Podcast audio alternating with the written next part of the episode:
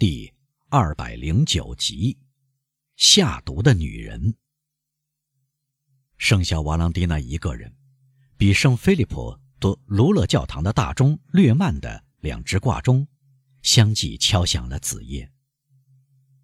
除了远处几辆马车的铃铃声以外，一切又恢复了静谧。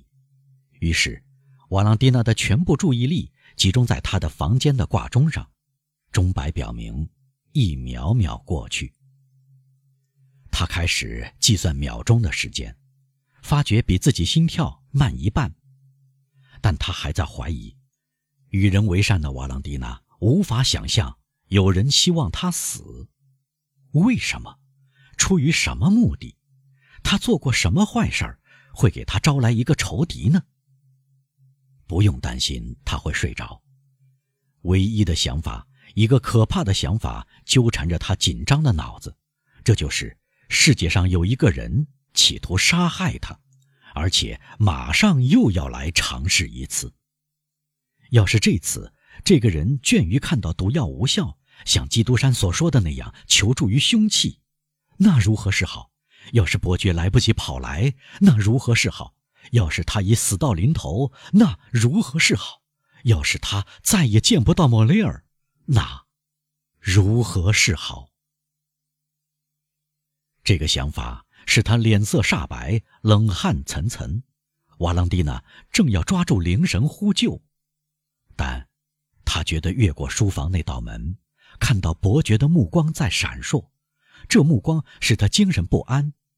他一想到这目光，便感到非常羞愧，以致他扪心自问。伯爵敢于泄露秘密的友情，产生了令人难以摆脱的影响。他感激涕零，怕是无法消除了。二十分钟像永恒一样长，就这样过去了。然后又是十分钟，最后挂钟提前一秒敲起来，响了一下，发出响亮的声音。就在这时。指甲难以觉察的刮着书房门木头的声音，在告诉瓦朗蒂娜，伯爵在监视，并吩咐他注意监视。果然，在对面，也就是在埃德瓦的房间那边，瓦朗蒂娜觉得听到地板在吱吱地响。他侧耳细听，屏住呼吸，几乎就要窒息。门的把手，咔嚓一声，门。顺着铰链打开了。瓦朗蒂娜支起肘子，她刚来得及倒回床上，用手臂遮住眼睛，然后她瑟瑟发抖，激动异常，心脏因难以形容的恐惧揪紧着。她在等待。有人走进床，轻轻撩开床幔。瓦朗蒂娜集中精力。发出均匀的呼吸声，表示他平静的睡着。瓦朗蒂娜，一个声音低低的说。姑娘抖动起来，直颤到心底，但她不回答。瓦朗蒂娜，同一个声音又说一遍。同样沉默。瓦朗蒂娜答应过，绝不醒来。一切毫无动静，只不过瓦朗蒂娜听到一种液体倒进她刚喝光的杯子里发出的几乎觉察不出的响声。于是，她在手臂的遮挡下，大胆地睁开一点眼皮。这时，她看到一个穿着白色衬衣的女人，把一种事先装在细颈小药瓶里的液体往她的杯子里倒。在这顷刻之间。瓦朗蒂娜可能屏住了呼吸，或者一定动了一下，因为那个女人不安地停住了，向床俯下身，想看仔细她是否真的睡着了。这，是德维洛夫夫人。瓦朗蒂娜认出了她的继母，猛地哆嗦了一下，使床也动了一动。德维洛夫夫人马上沿着墙消失了，她躲在床幔后面。一声不响，聚精会神窥伺着瓦朗蒂娜的细小动作。瓦朗蒂娜记起基督山那番可怕的话，他似乎看到那只手拿的不是细颈药瓶，而是一把又长又锋利的刀，刀在闪烁着。于是瓦朗蒂娜运用全部的意志力，尽量闭着眼睛。可是人的感官中最为胆怯的感官的职能，平时是非常容易控制的，此刻却变得几乎无法制约。他强烈的好奇心做出极大的努力，拼命的想睁开眼皮以了解真相。在寂静中，重新可以听到瓦朗蒂娜均匀的呼吸声。德维洛夫夫人确信瓦朗蒂娜睡着了，便又伸出手臂，半躲在枕边竖住的床幔后面，把细颈药瓶中的液体全倒在瓦朗蒂娜的杯子里，然后他抽身走了。没有发出任何响声，以致瓦朗蒂娜都不知道他已走掉了。瓦朗蒂娜只看到了手臂的消失，如此而已。那是个二十五岁、年轻貌美的女人，细嫩而滚圆的手臂，但她却倾注着死亡。德维洛夫夫人待在这个房间里的一分半钟里，瓦朗蒂娜的感受。是难以表达的。指甲在刮书房门的响声，使姑娘从这种酷似麻木的呆痴状态中恢复过来。她竭力抬起头来，这扇门第二次悄无声息地顺着铰链转动。基督山伯爵又出现了。哎，伯爵问：“您还怀疑吗？”哦，我的天！姑娘喃喃地说：“您看见了吗？”哎，您认出来了吗？瓦朗蒂娜叹了一口气。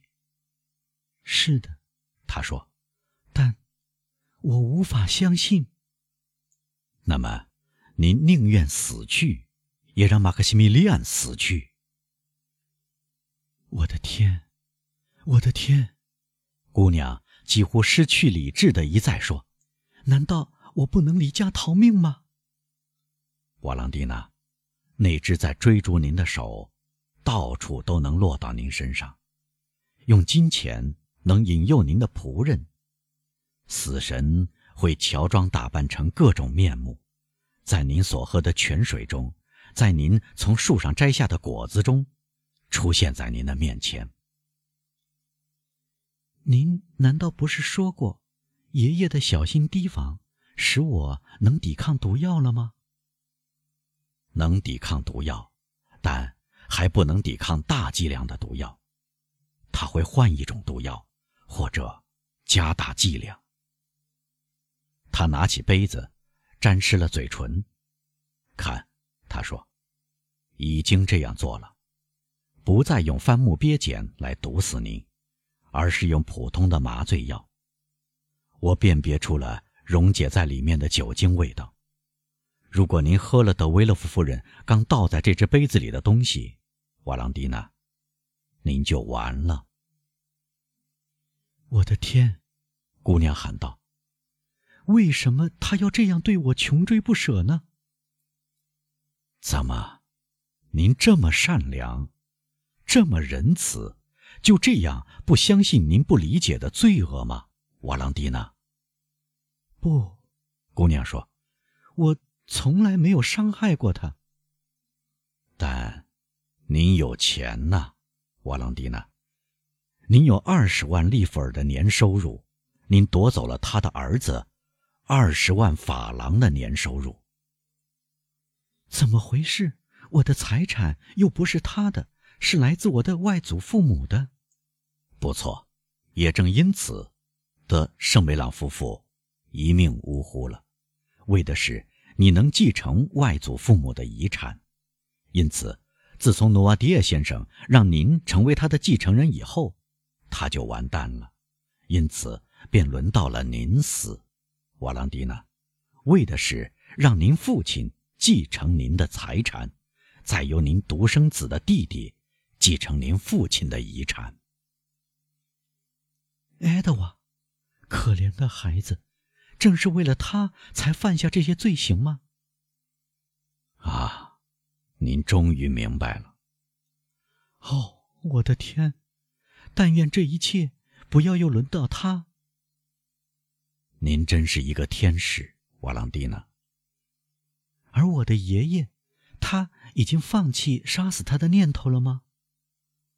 他考虑到您死后，除非被剥夺继承权，财产自然而然会属于您的弟弟。他还考虑到这样犯罪归根到底没有必要，反而会使危险倍增。这样的计策。竟然产生在一个女人的头脑里，哦，我的天，我的天哪！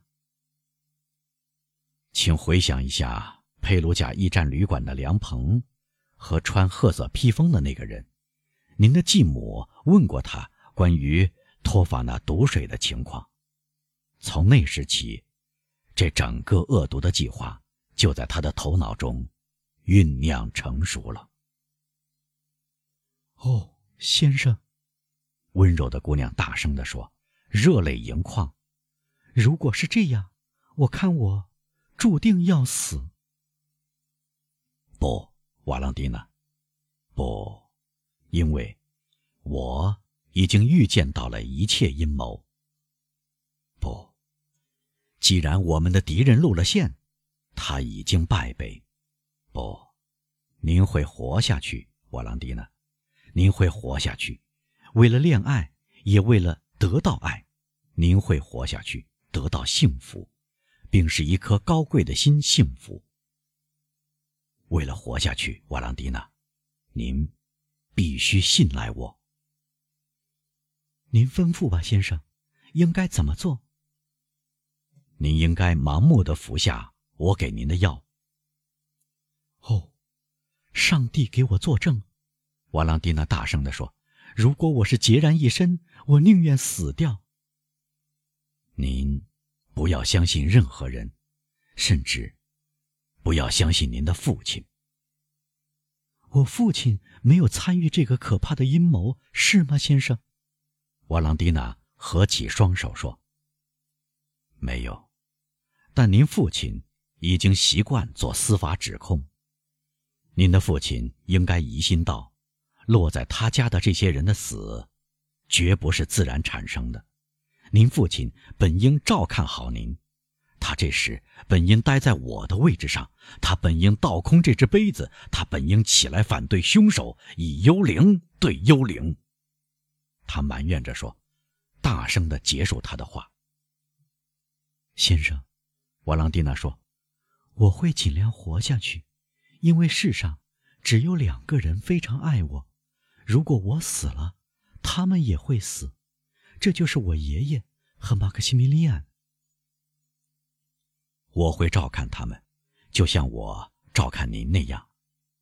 那么，先生，我听您的吩咐。”瓦朗蒂娜说，然后又降低声音：“哦，我的天，我的天！”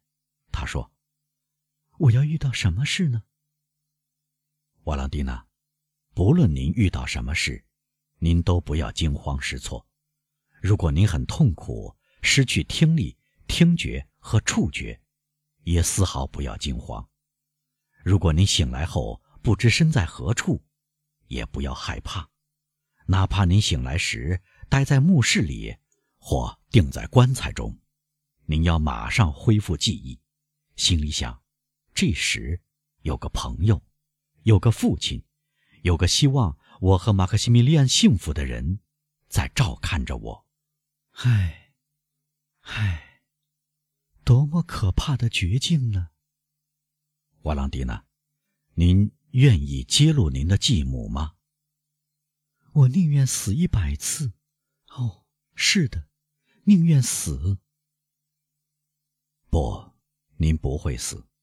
不论您发生什么事，您要答应我，您不会。自怨自艾，而要抱着希望。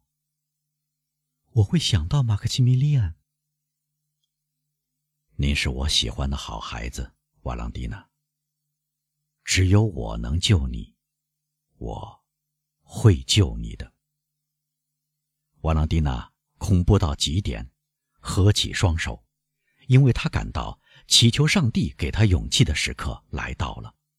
他坐起来祈祷，念念有词地说出不连贯的字句，忘了他白皙的肩膀没有披上纱巾，只有他的头发可以看到他的心房在睡衣的精细花边下跳动。